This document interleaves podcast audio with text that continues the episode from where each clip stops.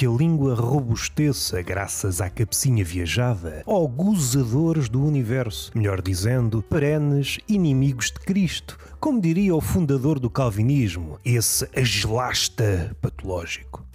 Quanto mais estéril é o século, mais os tomates do homem crescem. Não é a vida, é uma conta paródia.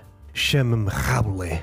Tudo eu sou pau. Gatinha, não me olhes com esses olhos esquisitos. Sou Hashirama. Primeiro ao cais. Não quero maçá-los com a minha inércia intelectual. Já me chateias com tanta prudência. É tempo de dar ao chinelo. O coach passa de cockroach a sapo, logo o coach, ou cock coach, para os amigos, só que o acha.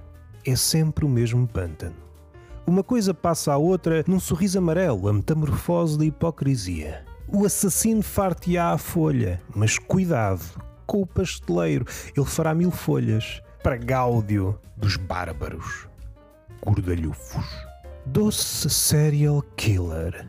Atira-me fermento às fuças. Continua até que esta ideia cresça e destrone o universo em tamanho. Ah, a absoluta falta de talento deixou o público maluco. Identificaram-se até ao átomo. Vinho e riso. O resto arranja-se ou rouba-se. O encontro amoroso só não é um inquérito entediante porque, segundo me contaram, há a possibilidade de pinar. Todos os inquéritos deviam seguir este modelo. Obrigado por ter comprado este telemóvel na nossa loja. O inquérito segue em anexo, juntamente com o final feliz. Eu adoro finais felizes, sou um romântico. Só se meio cruzes nas montanhas se houver incentivo. Um broche e já cooperamos. Anda lá com isso. Não tarda, a tua cabeça rolará e nem sequer esboçamos um sorriso a lápis. Calma! A economia dir-te-á com quantos euros se faz uma canoa? Com quantos gráficos se destrói uma empresa?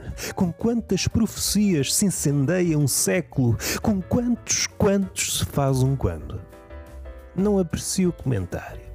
Calha bem, trouxe a história às costas. Não gostas de comentários? Não gostas do seu criador, o judeu.